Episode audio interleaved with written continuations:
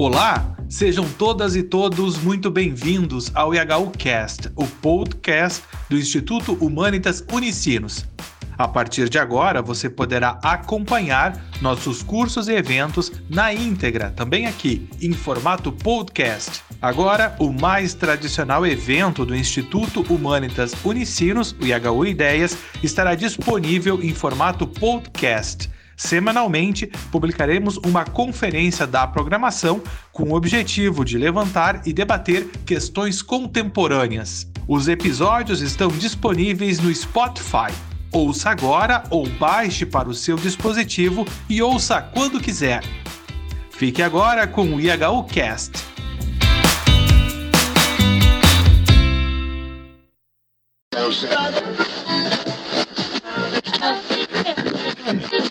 Olá, sou Lucas Henrique da Luz, do IHU. Sejam todos e todas muito bem-vindos, muito bem-vindas a mais um evento do Instituto Humanitas Unicinos. Recebemos hoje, com muita satisfação, a mestre Luísa Molina, que apresentará a conferência Mineração e Garimpo em Terras Indígenas Panorama de Resistências. Conferência que integra a programação do IHU Ideias. Luísa Pontes Molina é graduada em Ciências Sociais e mestra em Antropologia pela Universidade de Brasília, a UNB. Atualmente, Luísa é doutoranda em Antropologia Social na mesma universidade. É pesquisadora associada do projeto Terras Indígenas e Territórios Conceituais, Incursões Etnográficas e Controvérsias Públicas, projeto que desenvolve junto da UNB com apoio do CNPq. Aproveito mais uma vez para agradecer, Luísa, muito obrigado, obrigado por aceitar o convite, muito, muito bem-vinda, com você a palavra. Boa tarde. Bom, antes de tudo, agradecer o convite, toda a equipe do IHU, que foi extremamente solícita, gentil, é, já tivemos que remarcar essa live e, enfim, deu tudo certo no final. Agradeço muito, agradeço muito, Lucas, por me apresentar de maneira tão generosa. E, bom, é, como o professor Lucas me, me falou, falou, eu sou doutoranda na UNB em antropologia e eu estou fazendo pesquisa com o povo Munduruku, povo indígena Munduruku, no Médio Tapajós, e, além disso, sou declaradamente uma pesquisadora aliada da luta dos povos indígenas em geral e do povo Munduruku em particular. Então, inclusive, ou talvez principalmente por conta disso, hoje seja um dia difícil de falar, porque estou bastante abalada ainda com o que aconteceu ontem no Alto Tapajós, como imagino que muitos dos que estão nos ouvindo agora, vamos nos ouvir depois, tenham visto, que a casa de uma amiga muito querida e uma liderança importantíssima na resistência às invasões garimpeiras foi atacada, incendiada ontem. E foi um dia de Deus nos acuda, e até hoje eu estou ainda sob o impacto. Então, a minha fala de hoje vai ser uma fala sobre o impacto do que aconteceu. Mas também acredito que termos passado por isso, no sentido de termos é, é, sido testemunhas, de certa maneira, disso, pode nos ajudar a pensar questões que são absolutamente urgentes para o nosso momento. E espero que nos ajude também a nos reposicionar em relação a isso. Porque, como eu costumo dizer, assim, com bastante frequência, nas redes sociais, existe um certo isolamento do que seriam as pautas ambientais ou as pautas indigenistas que ficam só num círculo muito restrito de pessoas que já são ligadas a lutas por meio ambiente, direitos indígenas, como se é, primeiro demandasse que se fosse especialista nisso e segundo que como se não dissesse respeito a todos nós. Né? Então, algumas coisas que eu vou dizer hoje, e até é, respondendo também, algumas, várias pessoas me perguntaram no Twitter ontem, né? Como é que a gente pode fazer para ajudar as mulheres mundurucus, lideranças que estão sendo atacadas, que estão ameaçadas? Muita, muita gente perguntou isso ontem. E então vou falar um pouco sobre isso também.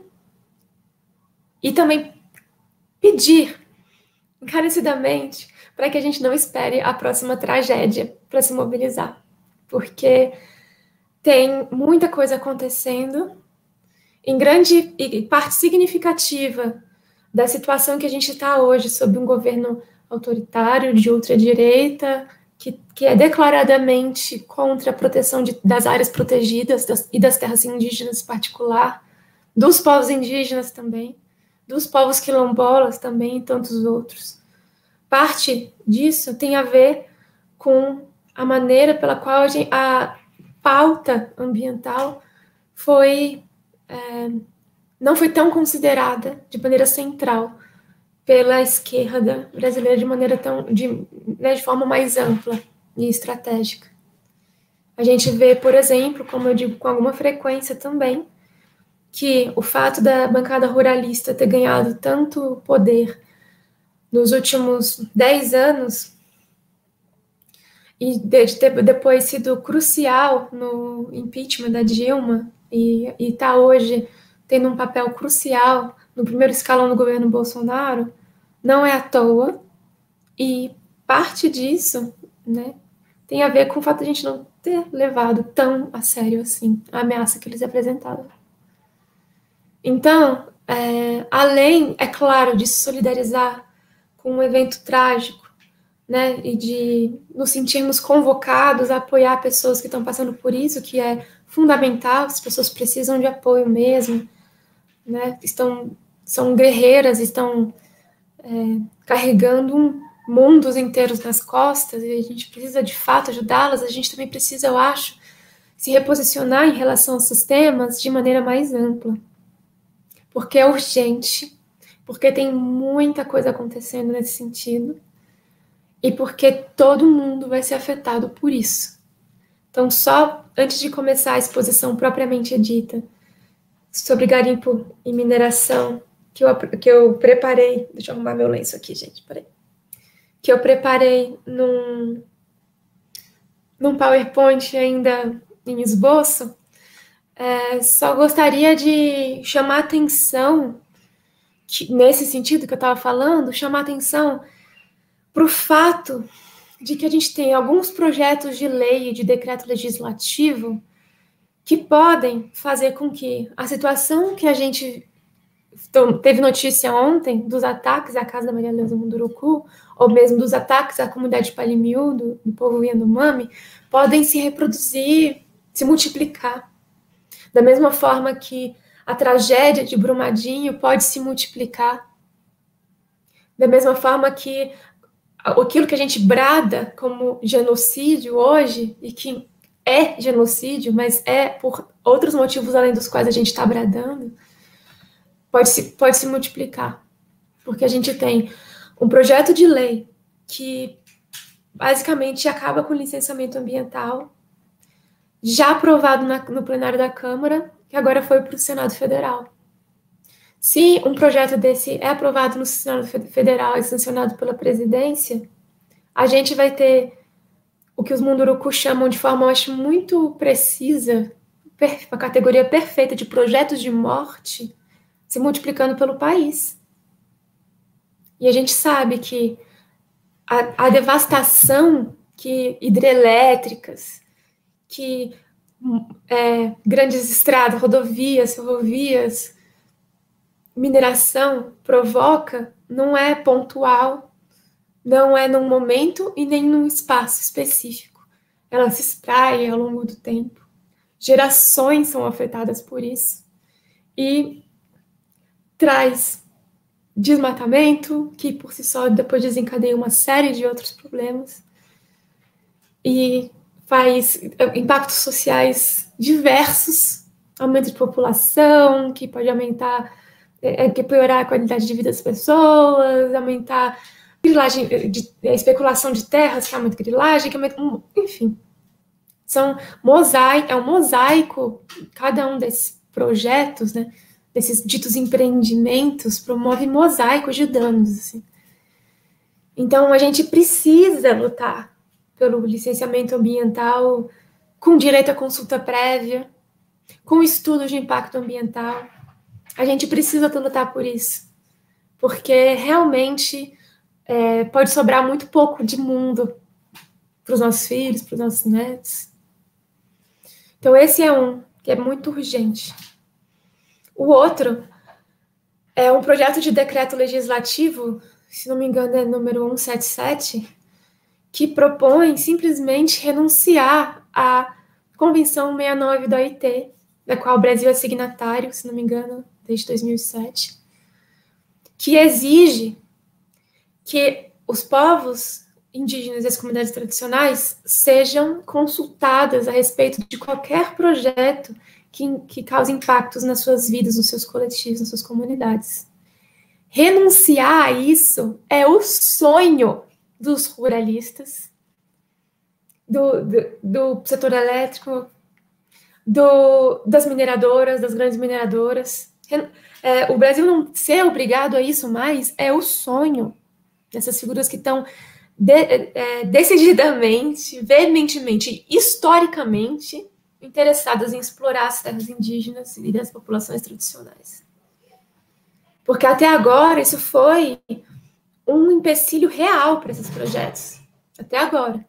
Por exemplo, os Munduruku conseguiram vencer uma batalha terrível contra uma grande hidrelétrica que poderia inundar parte significativa da terra indígena Saurema-Ibã, que é onde eu inclusive fiz minha pesquisa, porque o IBAMA acabou é, cancelando e arquivando o licenciamento, o processo de licenciamento dessa hidrelétrica por conta de falta de consulta. Imagina se não tivesse isso. Se não tiver licenciamento e se não tiver exigência da consulta.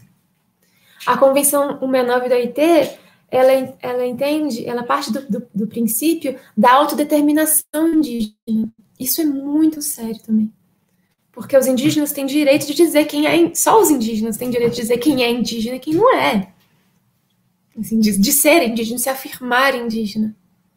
A gente já viu diversas tentativas, como por exemplo uma recente da FUNAI, de é, não considerar, de desconsiderar a autodeclaração indígena. A gente já viu, inclusive, processos judiciais também questionando um determinado coletivo como indígena.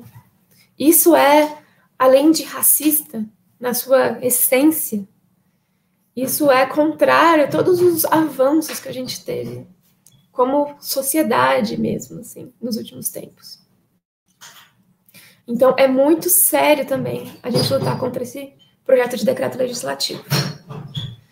Outro, infelizmente são muitos, Outro é o PL 490, que ontem, graças a Deus, saiu da CCJ, mas que pode voltar a qualquer momento. É um PL de 2007, que é, um, é a reunião de uma série de proposições que a gente viu em outros, em outros, em outras proposições, propostas que a gente viu em outras proposições legislativas, em outros projetos, que basicamente é, tenta é, acabar com a com o processo administrativo de demarcação de terra indígena como elas existem hoje, passando, fazendo aquilo que a PEG 215 já previa fazer, que é, é colocar sob controle do, do legislativo, impor a tese do marco temporal, que é uma batalha que a gente vem tra travando há anos, que é um golpe nos direitos indígenas, e aí tem bastante material publicado sobre isso, sobre essa tese do marco temporal.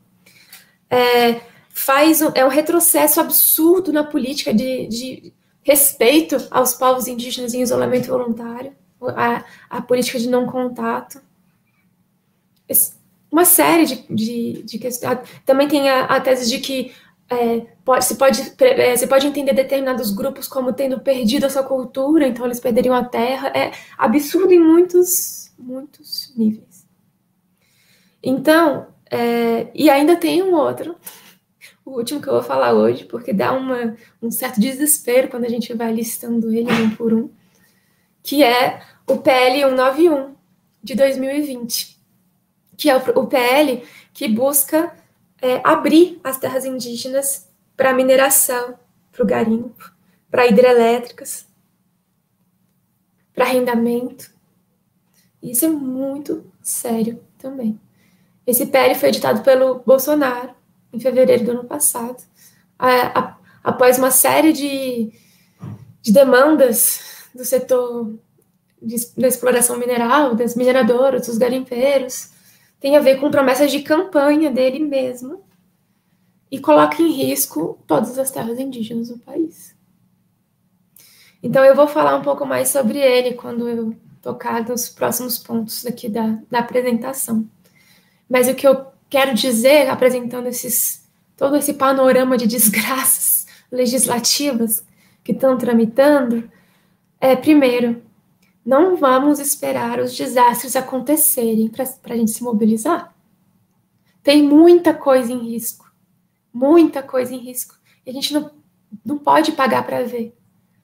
E nem parte do pressuposto que isso não diz respeito a todos nós.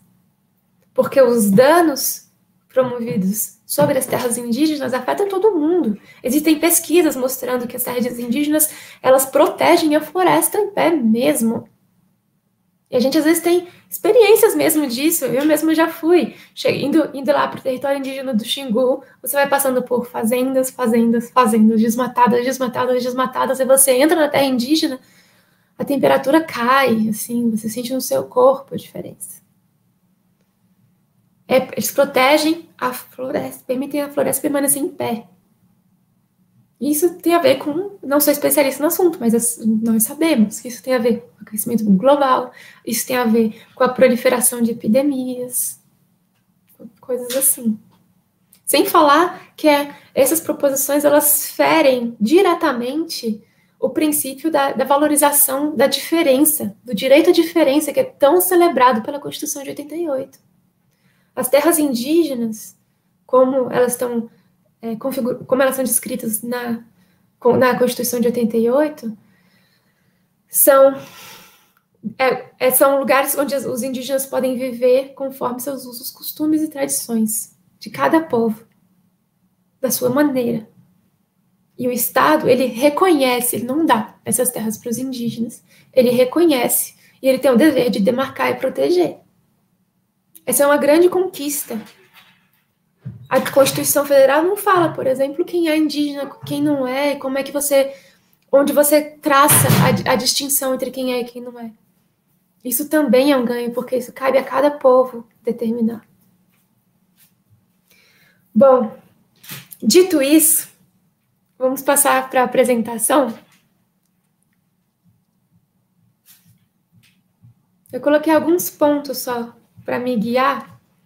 É, para a gente ir conversando, mas eu vou seguir também num certo freestyle, assim. Tenho, fiquei pensando, né, depois do que aconteceu ontem, é, por que essa guerra nas terras indígenas? O que, que a gente precisa entender? O que, que a gente precisa entender minimamente para poder situar o que está acontecendo? Por que, que os garimpeiros estão atacando sistematicamente as terras indígenas? Isso tem a ver com uma série de elementos. E claro que eu não vou dar uma explicação exaustiva. Primeiro, porque eu não sou especialista nesse assunto, eu estou estudando esse assunto há alguns meses por conta de um, de um trabalho técnico a, a respeito da exploração de garimpo e mineração no Alto Tapajós. E, e também porque cada uma dessas frentes que tem a ver com o porquê dessa guerra tem suas, suas profundidades serem exploradas, mas dá para ter uma ideia panorâmica disso. Então, por quê? Por que, que as terras indígenas estão sendo atacadas? O que, que isso tem a ver com a orientação do governo atual, governo Bolsonaro, em relação às terras indígenas e à exploração mineral? E quais são os outros autores envolvidos nisso? Por que, que é importante a gente saber desses outros atores envolvidos nisso?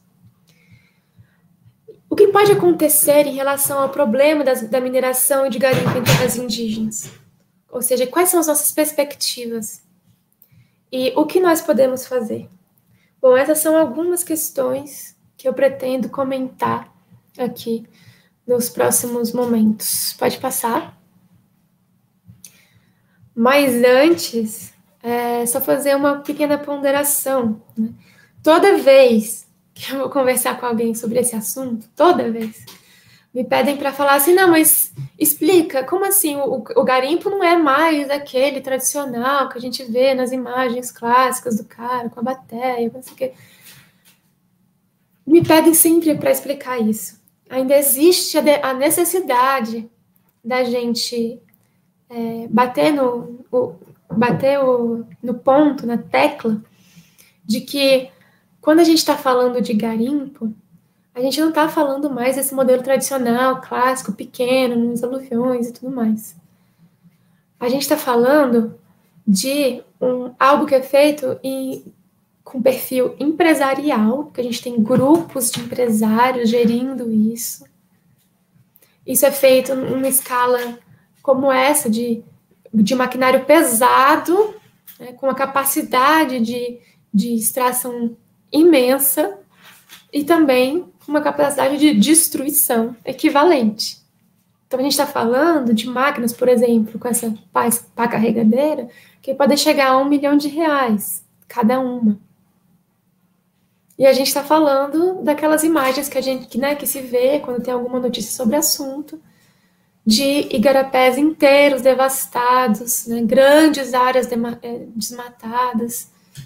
Então, quando a gente é, tem um problema, é, existe realmente esse problema da né, gente continuar chamando esse garimpo mecanizado, esse garimpo que nos últimos, uh, deixa eu ver, ou 10 anos quase, tem usado esses, essas pás carregadeiras, por exemplo, é um problema a gente chamar isso de garimpo, justamente por essa, essa ambiguidade do termo que nos remete à coisa tradicional. Por isso, muitos pesquisadores é, preferem usar o termo mineração.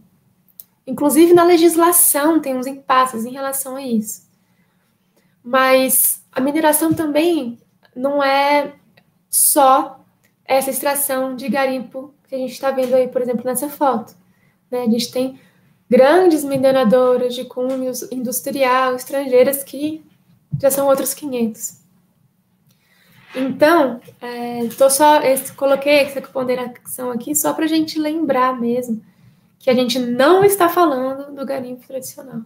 Há quem defenda que esse garimpo com pá carregadeira é um garimpo em pequena escala, é um garimpo, tem gente até que chama de garimpo tradicional, tem gente que acha que pode falar de garimpo verde. São, são malabarismos que não condizem com a realidade, pelo menos do ponto de vista dos efeitos disso, dos efeitos da destruição. E aí a gente vai chegar nesse ponto. Pode passar para a próxima. Pode, pode passar para o próximo slide.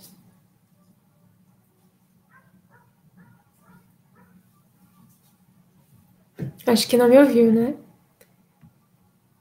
Pode, pode passar?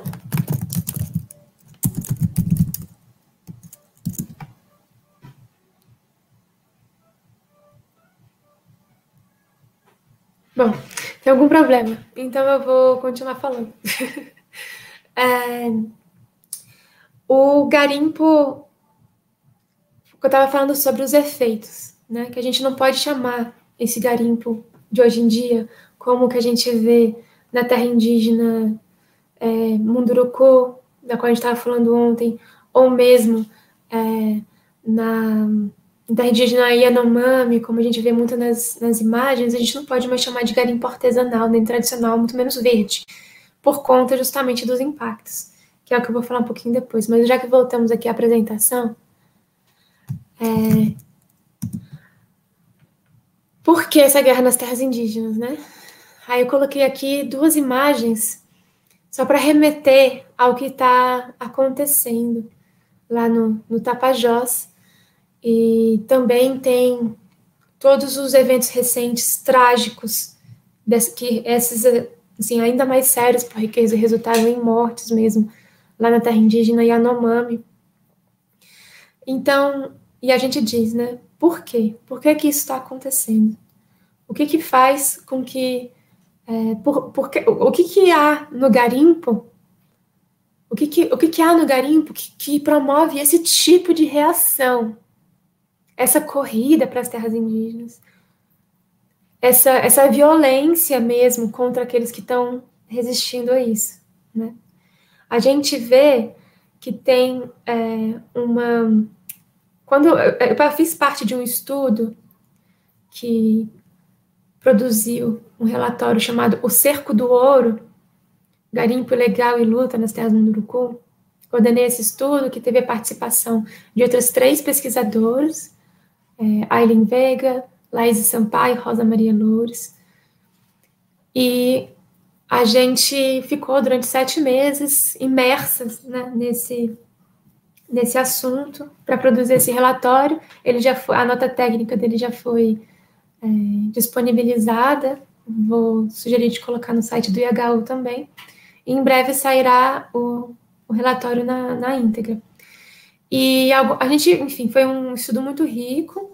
E algum, uma das coisas que a gente observou é isso, que o, o, existe mesmo uma pressão imensa sobre as terras indígenas e uma exploração intensiva sobre as, sobre as terras, por exemplo, dos Munduruku, que a gente constata.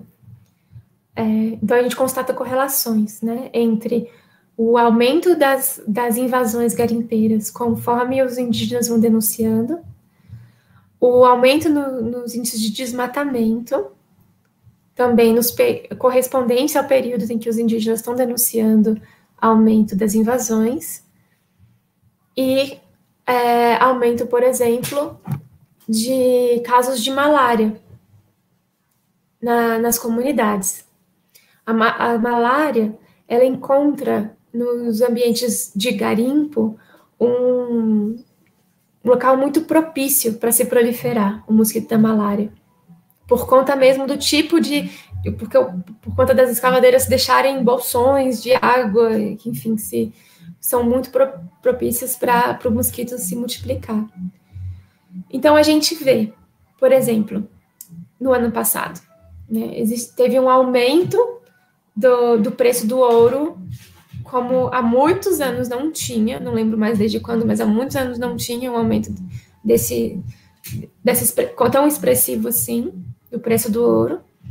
Aí a, a, pressão, e aí por conta da pandemia, e aí tem toda uma questão de mercado financeiro que eu não sei explicar, que é algo que inclusive eu tenho muita vontade de pesquisar.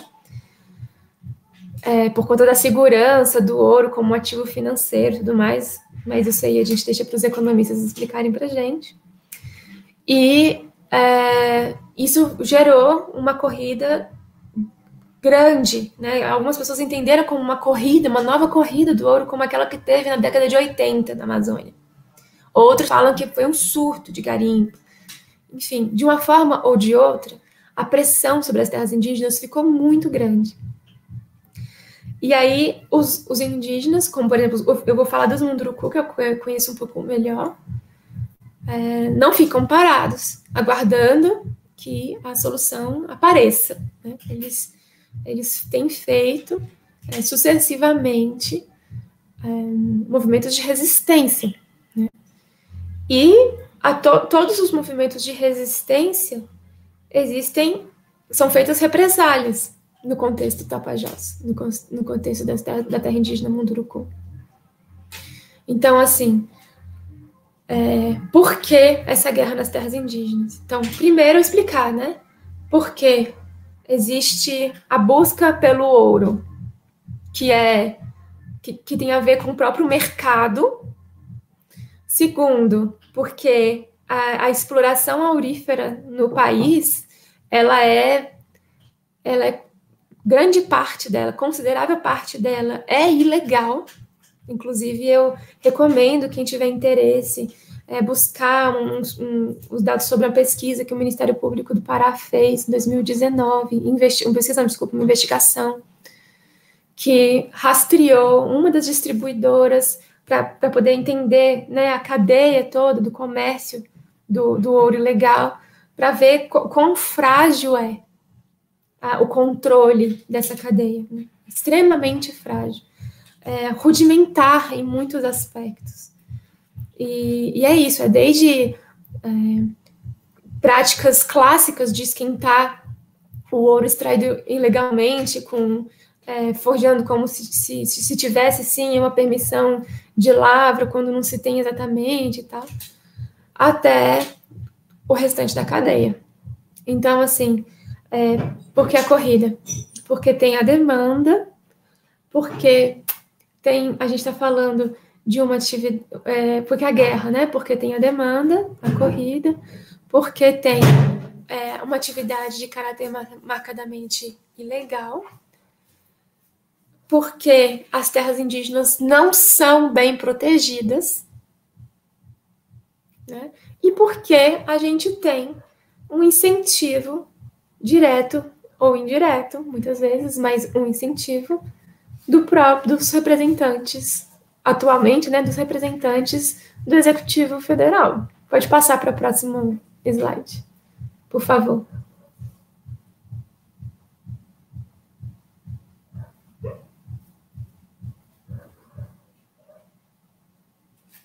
Bom, tá dando alguma diferença entre é, a minha fala e o, passagem do slide? Então eu vou falar um pouco mais sobre esse último ponto. A gente, quando a gente está falando, como, como eu disse, né, tudo isso também ajuda a caracterizar o que é a exploração mineral nas terras indígenas hoje. Porque, da mesma maneira que não é pequena como naquela foto que eu mostrei, tem toda uma rede amparando essas, essa exploração. Então, a gente tem grandes empresários, como a gente viu na matéria do Fantástico recentemente, é, donos de garimpo, que desculpa. É, donos de garimpo que tem carros de luxo, que tem é, helicópteros, que conseguem é, que conseguem escoltar a entrada de maquinário para dentro da terra indígena, é, que conseguem é, mandar mais maquinário quando, quando algum é destruído. É, só vou te pedir para tirar aqui a, a, a Isso. Obrigada. Pedir para tirar a apresentação, porque está dando mais confusão do que ajudando. Então, não tem problema.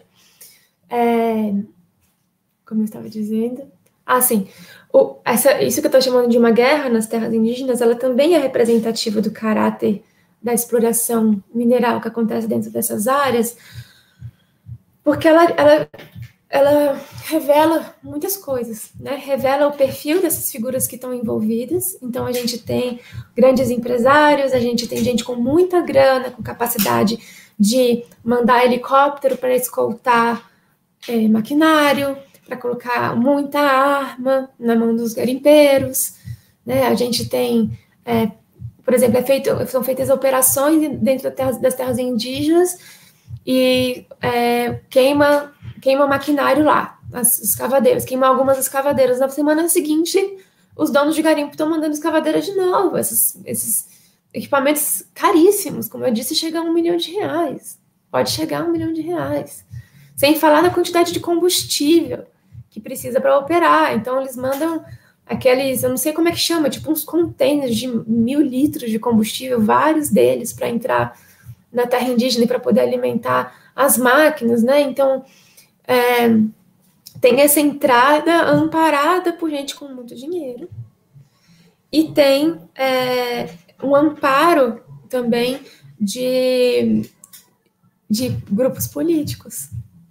Está falando de grupos econômicos e de grupos políticos. Nessa pesquisa do, do Cerco do Ouro, que eu comentei, a gente mapeou grande parte do, dos, dos principais atores do, do lobby do garimpo. E a gente tem visto que eles estão se encontrando, eles estão tendo mais espaço do que nunca no executivo e no legislativo federal nos últimos dois anos, assim, desde que Bolsonaro assumiu. Então, é, a gente junta né, toda a configura, toda a, a suscetibilidade das terras indígenas às invasões, porque o Estado brasileiro não tem capacidade de proteger essas terras como deveria. Deveria mesmo, que é dever constitucional do Estado. Não tem capacidade de, de pessoal, de, de grana, né, de equipamento, enfim. as ações de fiscalização são insuficientes, ainda mais com o histórico de, com a histórica diminuição do orçamento da FUNAI, que não é de hoje, também não é, de, não é desde o governo Bolsonaro. Né? Então, sejamos é, sóbrios, não justos, sóbrios nesse sentido. Então, junta a vulnerabilidade das terras com toda a questão econômica por trás da, da, da exploração do, do ouro, com a, o caráter totalmente. o caráter ilegal e, e totalmente é, fora de controle da, de, da cadeia de produção e comércio do ouro legal. Com atores com muito dinheiro para poder é, pressionar essas terras, é, aí junta isso com um contexto em que se tem é, vontade política mesmo de deixar essas terras mais abertas para a exploração mineral, vontade política de quem está no topo do executivo, é cenário de guerra mesmo. Assim, né? Então, por exemplo, para vocês terem uma ideia, do, entender um pouquinho mais do que aconteceu é, ontem, né, lá no, no, na terra indígena Munduruku. A terra indígena Munduruku fica na, na região do Vale do Tapajós, que é a maior província mineral do mundo em extensão.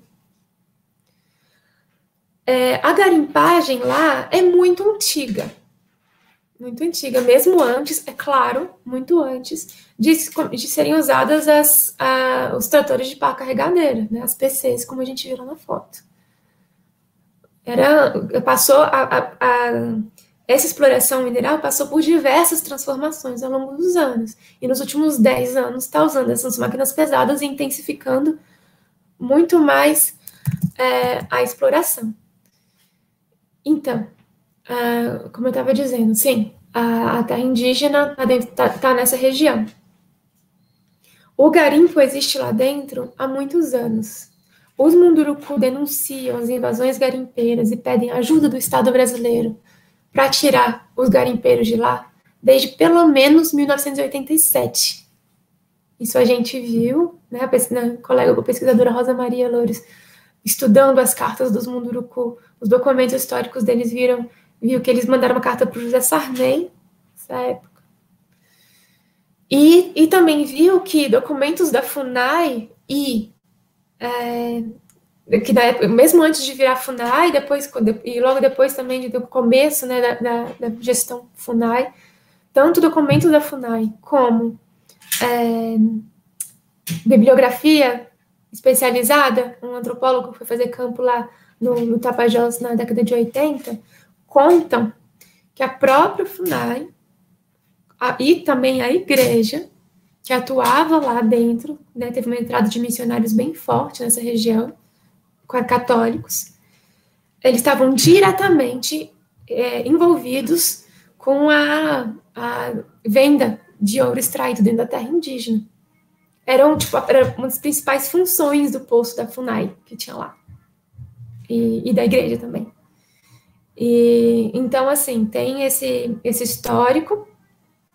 E aí, de uns anos para cá, a situação foi ficando mais crítica, porque o volume, né, a, o, o, a dimensão da devastação mudou com a entrada desses maquinários. E aí os Munduruku foram é, denunciando cada vez mais, denunciando cada vez mais, pedindo ao Ministério Público e outras organizações, é, outros órgãos competentes para é, frear isso, para tirar os invasores.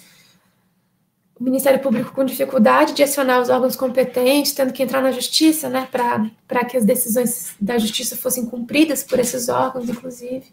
Em 2014, os Munduruku começaram a fazer expedições autônomas de fiscalização dentro da terra, para eles mesmos tirarem os invasores apesar de toda a tensão envolvida, de todos os riscos envolvidos, das dificuldades envolvidas, que são diversas, assim.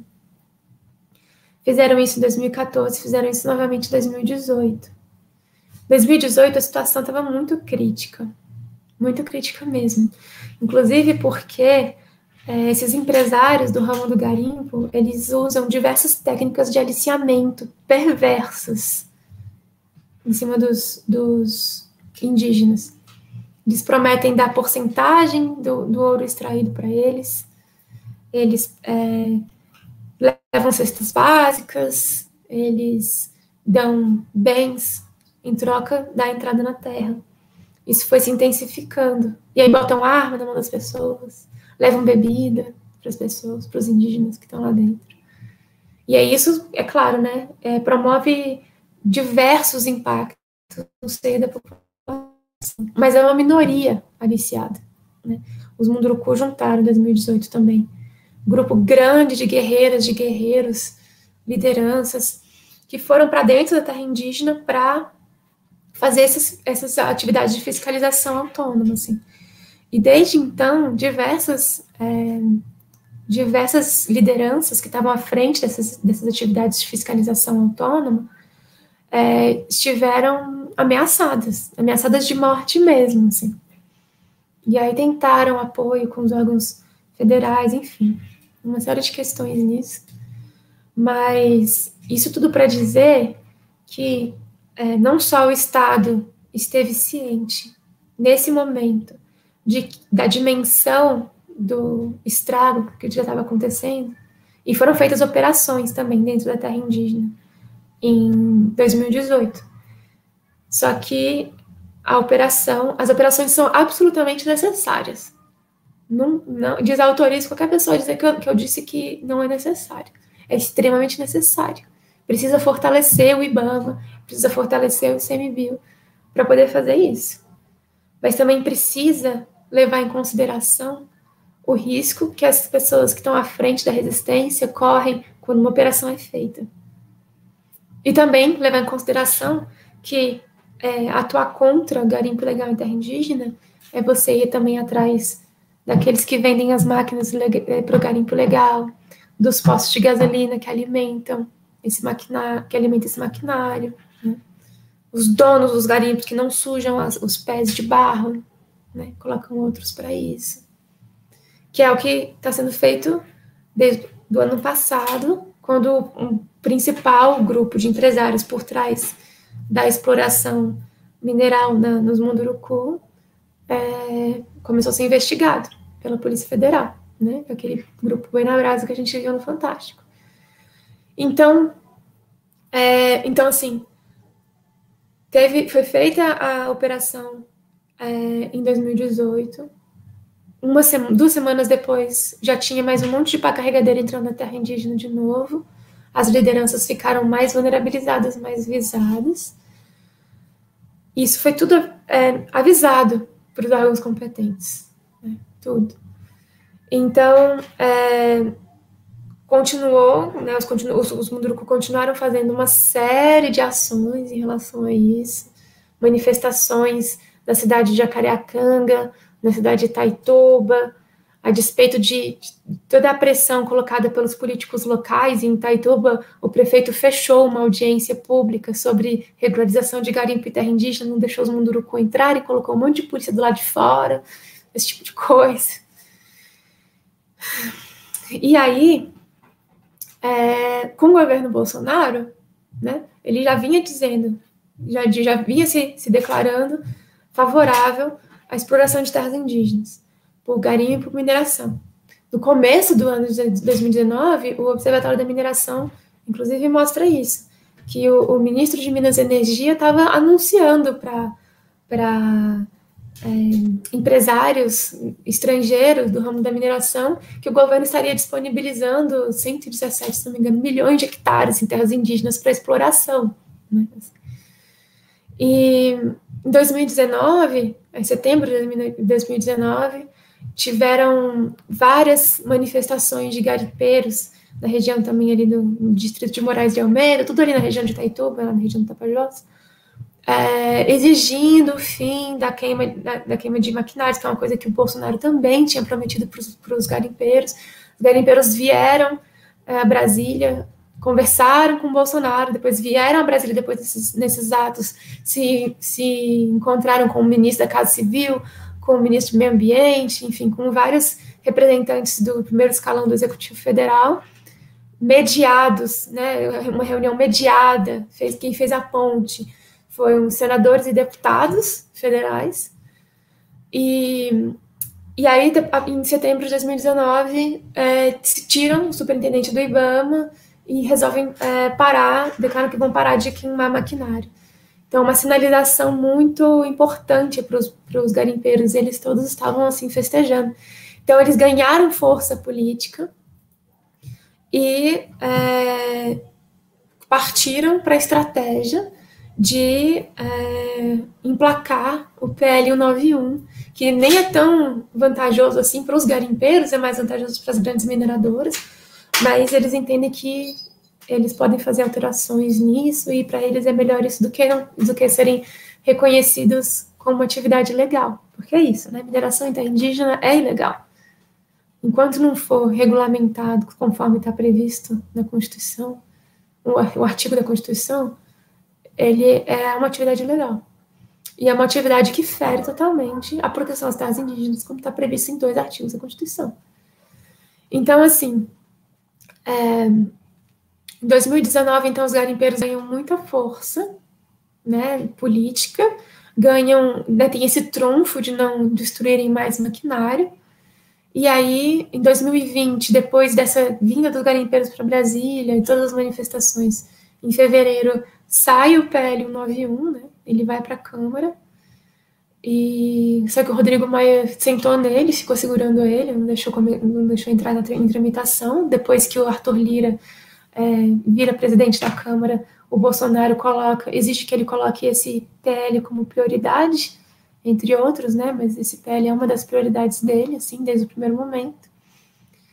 E aí chega a pandemia com essa corrida do ouro. Então, é, não só a, se intensifica a, a atuação do lobby de 2019 para 2020, como localmente se intensifica a pressão. E essa pressão, ela faz o quê? Né? Ela coage lideranças, ela faz, ela promove mais aliciamento, né? Ela coloca todo um clima de guerra na, na, na cidade mais próxima das aldeias. É, é, muito, o que já era extremamente tenso, virou um barril de pólvora, assim. E vai chegando muito mais gente, e vai chegando gente com toda a cara, toda a característica de milícia mesmo, armada mesmo, Ana Tapajós. Então, é, é, me perdi aqui que meu filho veio falar comigo. Então, é, a, a situação fica, de, fica muito mais tensa, com muito mais uh, riscos né, para as lideranças. Tanto que ano passado não foi à toa, né, que o ministro Ricardo Salles parou em Jacareacanga, contrariando as determinações do IBAMA. É, teve todo um rolo, então, da Serra do Cachimbo, que prenderam helicóptero do IBAMA lá. É, e aí, o, não é à toa que ele para lá e vai e faz um discurso exaltando os garimpeiros, falando que eles têm que explorar a terra indígena mesmo. Depois, o presidente Mourão, ele vai elogiar a atividade garimpo, terra indígena, como ele já tinha feito várias outras vezes, né, dar todo esse respaldo. E aí a, a, a, a situação ela fica de um jeito, a tensão fica tão grande que uma das lideranças tem que fugir da terra indígena, da aldeia, para uh, se proteger por, com a família inteira por conta de ameaças. E isso estava todo mundo sabendo, os órgãos todos notificados, o Estado todo ciente disso. Então, uh, isso que aconteceu ontem é um, é o estopim do que já estava previsto. Tanto que, a partir de março desse ano, com os, os garimpeiros entrando na, tentando entrar né, em uma das áreas ainda não exploradas, poucas áreas não exploradas ainda da terra indígena, no Rio Cururu, eles tentando entrar pelo, pelo Igarapé, Baunilha, e os Munduruku fazendo é, resistência a isso, né? Eles é, começam a, por conta da resistência, da, da oposição que os Munduruku fizeram, de barrar mesmo, eles atacaram a sede da organização, da Associação Acuburum, depois atacaram de novo a Associação da Acuburum com alguns furtos, e é, disseminando um discurso mentiroso de que seriam as ONGs que estão manipulando os Munduruku para poder é, ganhar em cima deles, coisas assim. E, uh, E, e aí a, a, foi escalando, foi escalando a violência lá, a tensão lá. O Ministério Público chegou a, a notificar né, os órgãos competentes de que aquilo que aconteceu em Palimil, nos Yanomami, podia acontecer também no Munduruku. E dito, dito e feito. Né, ataque dos garimpeiros ontem. Então, bom, eu vou parar um pouco, já falei muito, e deixar agora um pouco para as perguntas também. Depois eu posso falar um pouco mais, se for de interesse de quem está assistindo, falar mais sobre o lobby do garimpo, quem são, com quem eles se encontraram, coisas assim. Tá certo. Muito obrigado, Luísa, por compartilhar as reflexões, sentimentos, né, um pensar que vem do coração, da vivência. Saiba que o teu sentir também é o nosso sentir. E sim, né, quando tiveres as notas técnicas do, do relatório sobre o Cerco do Ouro, a gente vai divulgar, publicar. Publicamos, inclusive, o seu, seu tweet do dia 17, se referindo à fala sobre ele. Então, a gente quer sim é, acompanhar também. Nós temos agora um momento para uh, o debate com todos e todas. Eu combinei com a Luísa que repassaria uma, duas perguntas por vez, e aí ela vai fazendo suas reflexões. Então, temos vários comentários no chat, depois também podemos repassar para ela, ela pode também olhar. Mas eu vou então começar com duas perguntas, Luísa, se você me permite. A pergunta duas perguntas que são do Luiz Henrique. O Luiz Henrique pergunta: Você acredita em responsabilização judicial em instâncias nacionais e ou internacionais? E quanto à restituição, se é que ela seja possível ou mensurável, será que vão ouvir os indígenas afetados? E a segunda pergunta do Luiz Henrique é: também gostaria de ouvir, Luísa, por favor, se você poderia comentar sobre como esses grupos paramilitares e seus financiadores atuam para desestabilizar comunidades e suas lideranças. Já comentou um pouquinho, então se pode aprofundar um pouco isso. Obrigado. É, bom, obrigada, Luiz Henrique. É, não sei se eu entendi muito bem a primeira pergunta, se eu acredito em responsabilização judicial é, de quem? Dos invasores das terras indígenas? Em instâncias nacionais ou internacionais? Ou do governo que fica estimulando esse tipo de coisa? Porque, assim, a responsabilização internacional um, do, do, governo em relação aos povos indígenas está, inclusive, tem um processo, né, apresentado no Tribunal Penal Internacional em relação à pandemia, é, e a gente sabe que as, as invasões de terra têm relação com isso, de determinada maneira. Responsabilização judicial em instâncias nacionais.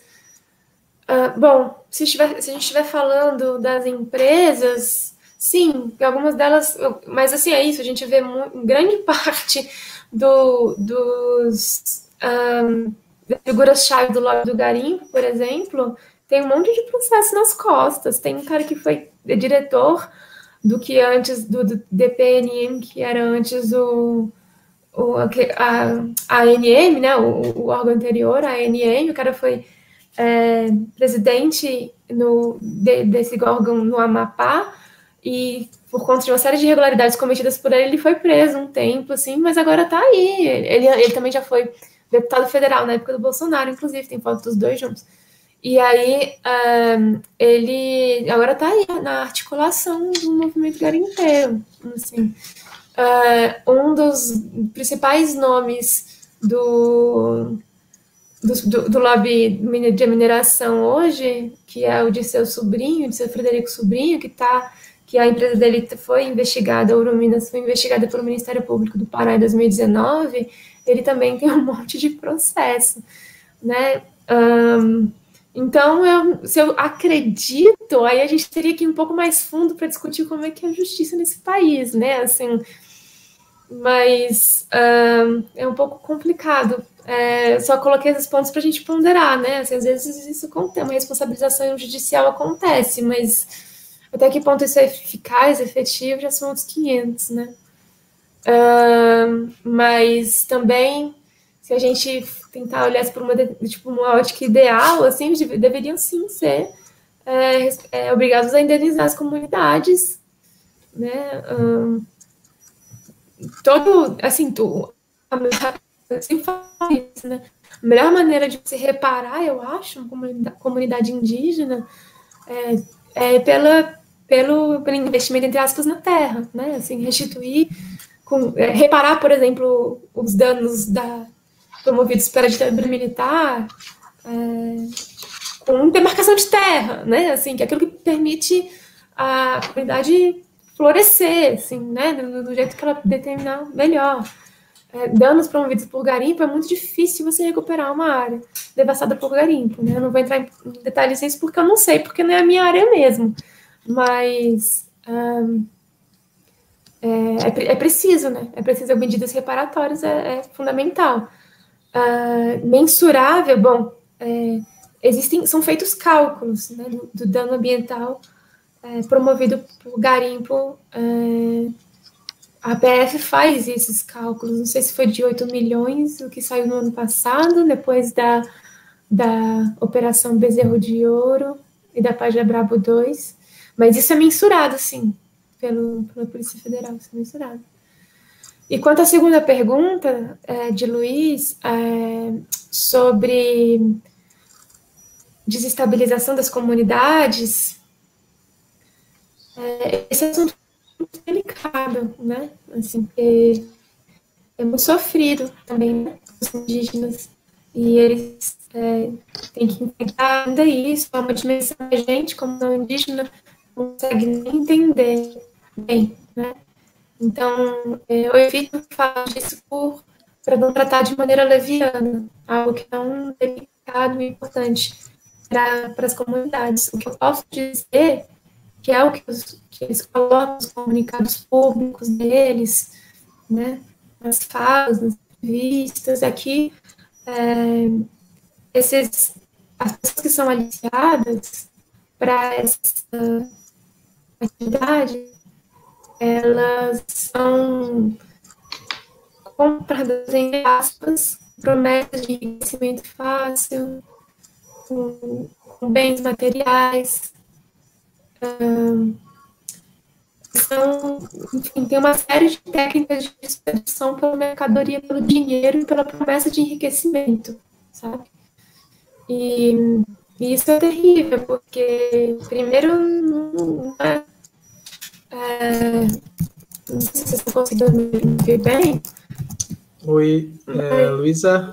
Acho que está tá dando alguns Tá dando alguns cortes no áudio, vamos ver se restabeleceu agora. Tá ruim? É, ainda temos um problema na conexão, ainda temos alguns cortes. A gente não consegue te ouvir toda uh, cortada. Vamos tentar novamente. Ainda, ainda tá a gente não, não consegue ouvir o completar da frase. Quem sabe tenta a, a Luísa pode tentar conectar novamente. O pessoal da técnica, não sei se quer, daqui a pouco tira e volta para ver se a gente consegue melhorar a conexão, por favor.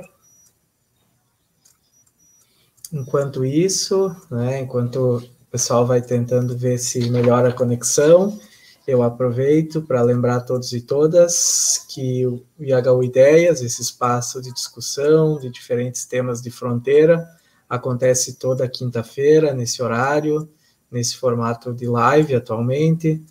Então, das 17h30 às 19 e a próxima conferência, que vai acontecer no dia 10 de junho, ela tem como tema os nacionalismos religiosos na política internacional do século XXI.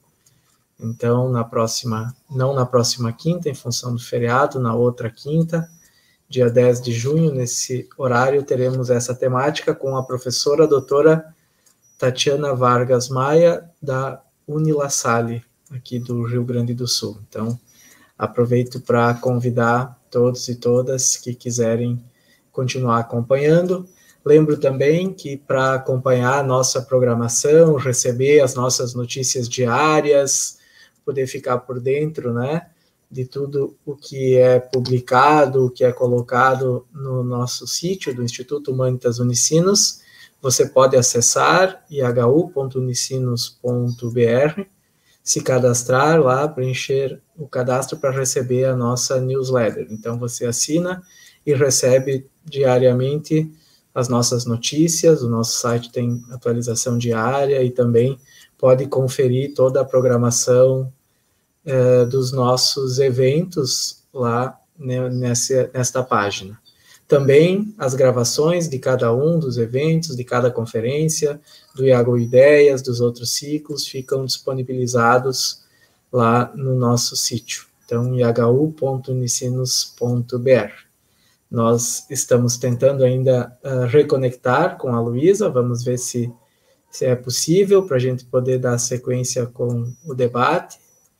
Assim que for possível, a gente restabelece. Oi, Luísa, está me ouvindo? Oi, Estou ouvindo, tá me ouvindo? Ah, muito bem. Uhum, estamos ouvindo muito bem. Então, vamos seguir com as questões, pode ser? Sim, por favor. Tá certo. Então, tivemos as questões do Luiz Henrique, agora temos uma questão do Armando. A questão do Armando diz: Falta um governo comprometido com a vida humana e com o meio ambiente. Os invasores devem ser presos e pagar por seus crimes. O que isso impactou no aprendizado dos que frequentam a escola? E, por favor, Lucas, a pergunta do Alexandre Pereira também. Aí a professora responde, a Luísa responde. O Alexandre agradece pela linda apresentação e sabedoria e pergunta: já pensou em expor a situação às Organizações Unidas, a ONU, nomeadamente os assassinatos e perseguições às comunidades indígenas? Então, se puder falar sobre essas duas questões, Luísa, depois a gente tem mais algumas. Tá bom, obrigada, gente, pelas perguntas. É, pode voltar para a primeira, por favor, Lucas? Ah, bom, falta um governo comprometido com o meio ambiente, com certeza, porque, inclusive, os governos do PT não, não fizeram muito por isso, né? Basta a gente lembrar de Belo Monte, por exemplo, e as outras hidrelétricas na Amazônia, né? Assim, a exposição do Rio São Francisco, etc. Então, assim, é importante a gente levar em consideração que a agenda ambiental não é muito popular em nenhum caso nem no outro. A gente realmente tem que repensar um monte de coisa quando a gente fala de um governo comprometido com o meio ambiente. Sobre invasores serem presos e pagar pelos seus crimes, eu não acredito em prisão como solução para nada. Não. Eu acredito em medidas que a gente pode, pode pensar em medidas de reparação para o que eles fizeram nas terras indígenas. Não acho que prisão vai resolver, sabe? Isso. É, o que isso impactou no aprendizado do que, dos que frequentam a escola, eu não, não sei se eu consegui entender essa pergunta. O que isso quer dizer? Mas isso impacta na vida de todas as pessoas, né? Assim, isso impacta em geral mesmo é, em todos os aspectos das pessoas que estão nas terras indígenas. Tá? Então, certamente é, isso também, nesse sentido também. E a, a outra pergunta do Alexandre, é, que bom que você gostou da apresentação, obrigada.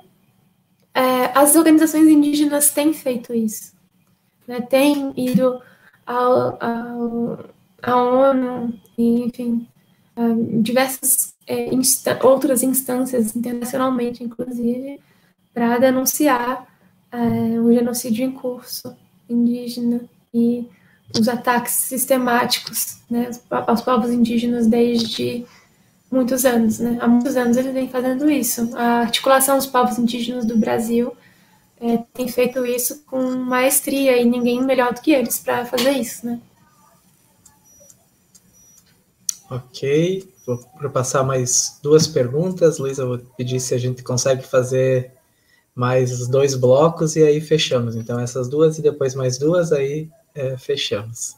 Então, temos a pergunta do Natanael. Ele começa também elogiando excelente exposição, né, expressa admiração carinho por você e pergunta: como podemos engajar a sociedade como um todo em prol da causa indígena para que todos percebam os horrores do genocídio? E a outra pergunta vem do Observatório da Mineração. Luísa, como você vê a dificuldade geral investiga da investigação em chegar até os donos do negócio Acha que falta vontade para pegar os peixes grandes? É, bom, vou, vou, falar. Tá bom, obrigada. Você foi responder uma de cada vez. Vou responder do Natan primeiro, que foi meu aluno.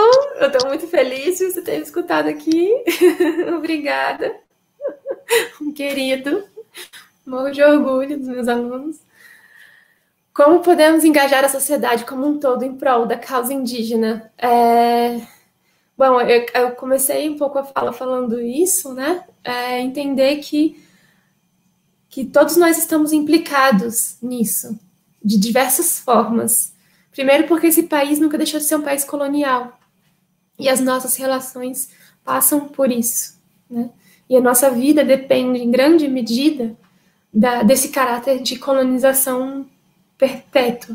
Né? Então a gente também até que se entender o que é que no meu modo de vida é, reforça esse tipo de relação de que extrai né, de extrativismo predatório das terras indígenas, de invisibilização das lutas. Isso estou falando só dos indígenas, se eu falasse de outros povos, seria já história, né? Mas, assim, então a gente entender de que maneiras a gente está implicado nisso e entender que isso não é realmente só uma causa indígena, que as lutas indígenas, elas também, é, elas não dizem respeito só aos indígenas. Né? Não são só eles que devem defender a demarcação de terras indígenas.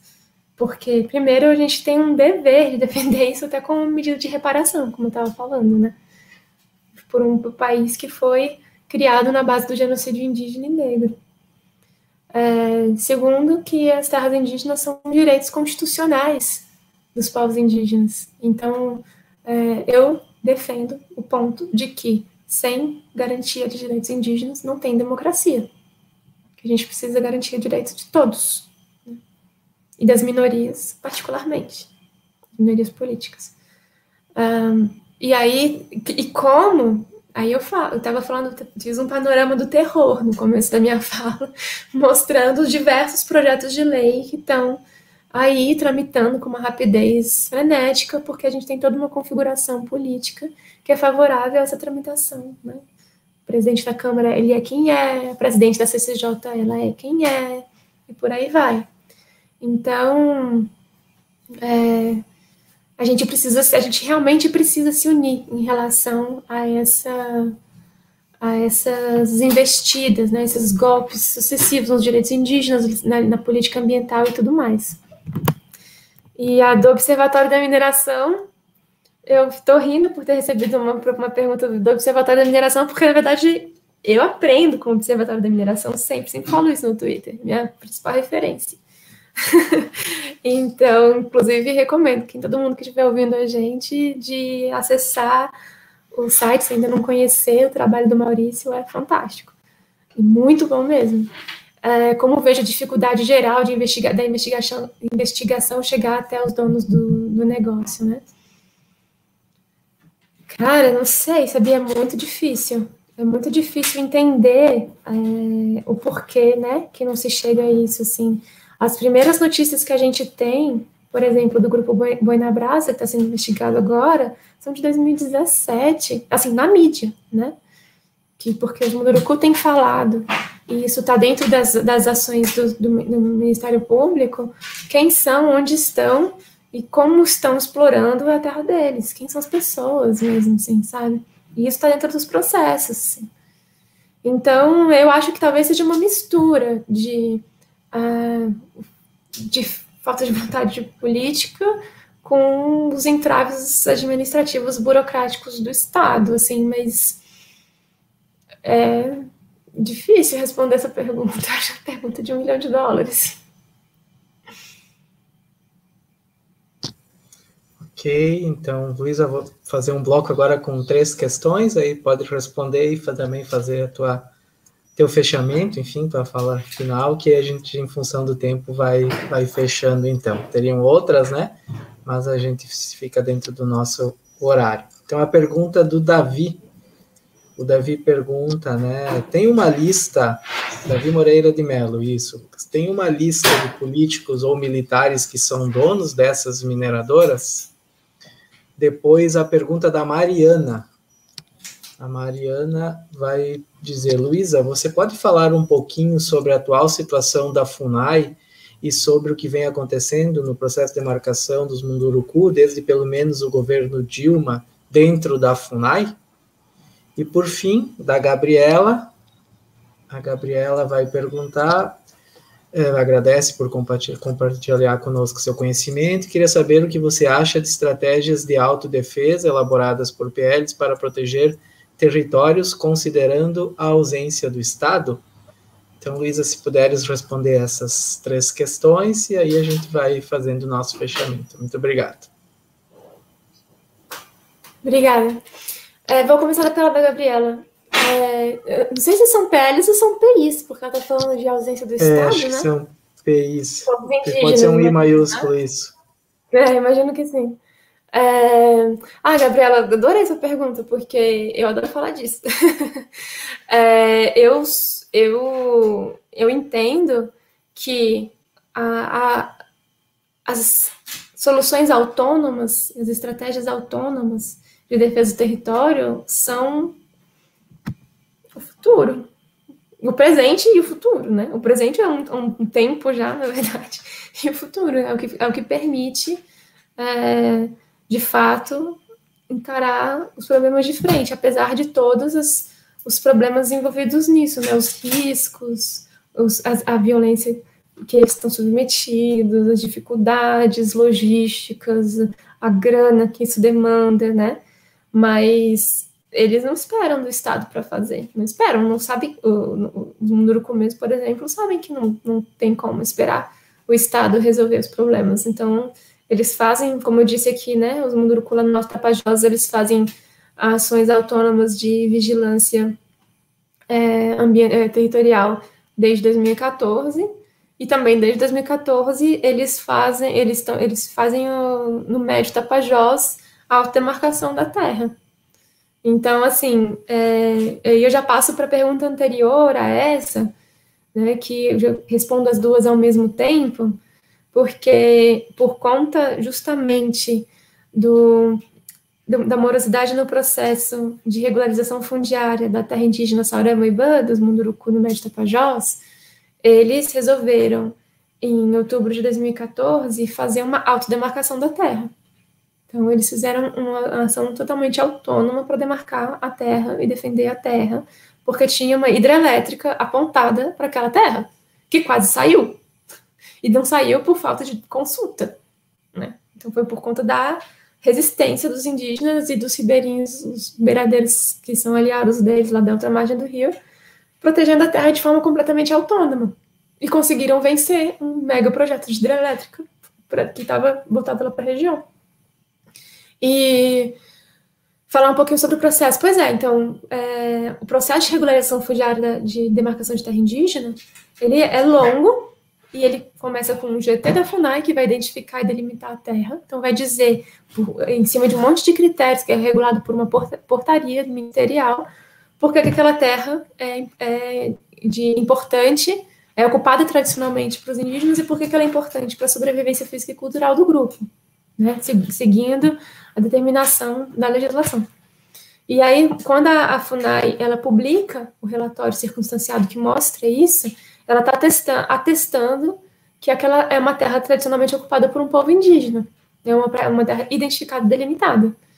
Depois ela vira uma terra declarada, quando ela é declarada pelo Ministério da Justiça, ela vai ser demarcada fisicamente, os, os, os perímetros dela, vai ser tirados os, os invasores, não, os, os ocupantes, e é, depois ela é homologada, registrada. E aí, no caso dos Munduruku do Médio Tapajós, como tinha uma hidrelétrica projetada para lá, do PAC, é, com um gran, foi um grande auê nos anos 2013, 2014, 2015, é, foi a FUNAI não estava publicando o relatório, não estava reconhecendo formalmente a existência da terra indígena, sabe? E aí os, os Munduruku fizeram a demarcação da terra em 2016, a Terra foi publicada, em 19 de abril de 2016. eu fiz a minha dissertação, mas essa não foi a primeira vez, aí voltando à pergunta anterior, né, que eu tinha respondido antes, essa não foi a primeira vez que uma terra indígena foi demarcada pelo próprio povo, e também não será a última, né, nem foi a última naquela época. Né, desde a década de 80, pelo menos, a gente tem notícia de terras que, que foram demarcadas por conta própria pelos indígenas. A minha dissertação de mestrado estuda justamente isso, né, a autodemarcação de terras indígenas, e conta esse processo, esse embrólio todo, nessa luta em torno da terra indígena Saramaibã, dos Munduruku, do Médio Tapajós. Então, assim, aí, você, aí vocês pensam, né? Se a terra indígena Munduruku está vulnerável desse jeito, como a gente tem visto nos ataques sistemáticos de terra indígena Munduruku, terra indígena Nomami, são terras demarcadas há muito tempo. Né? Essa terra é, dos Munduruku não foi demarcada no governo Dilma com. não sei se Mariana estava falando da terra dos Munduruku do Alto Tapajós do MED. A do MED não terminou o processo de demarcação, ela foi tá identificada e delimitada. Mas ela ainda não foi declarada, por exemplo. A terra do Alto Tapajós, ela está demarcada, está homologada, registrada. E nem por isso ela deixa de ser atacada. Então, se as terras indígenas homologadas, registradas, estão sofrendo esses ataques, imagina as que não estão demarcadas. Né? Assim, então, a situação lá no Médio Tapajós, por exemplo, é crítica demais, demais. Ano passado eu recebia semanalmente ligações do pessoal de lá falando, não sei que, que se vai ter terra aqui daqui a pouco, porque os madeireiros estão arrasando com a terra, os grileiros estão abrindo a picada aqui do, do, lado da roça do cacique, assim, sabe? Então, é bem bem crítica a situação, assim. E a outra, a primeira pergunta do Davi. Se tem uma lista de políticos ou militares que são donos de mineradoras. Davi, eu vou te sugerir pesquisar junto com lá no Observatório da Mineração, que acabou de ser citado aqui. que ele sabe isso bem melhor do que eu, mas a gente sabe que é, muitos políticos têm né, envolvimento com empresas de mineradoras e tudo mais, mas que também essas grandes empresas elas não têm um dono só, né? E também não são só os políticos que estão envolvidos nessa, que são tão implicados, né, nesses, nessas atividades extrativas criminosas, assim.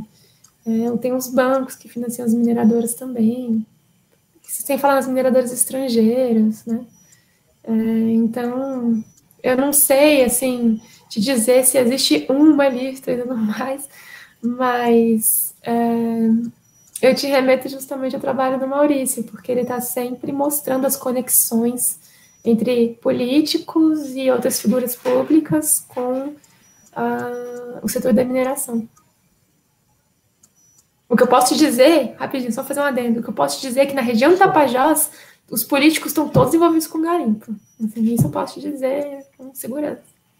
Ok, mais uma vez, muito obrigado, Luísa, por compartilhar suas reflexões, seus sentimentos, suas ideias. Eu agradeço também a presença de todos, de todas. Luísa, muito obrigado. Todos e todas, muito obrigado pela presença também. Até a próxima. Tchau, tchau. Muito obrigada, muito obrigada mesmo. Agradeço muito todo mundo do IHU, agradeço quem assistiu, quem mandou pergunta. Muito obrigada mesmo, foi ótimo.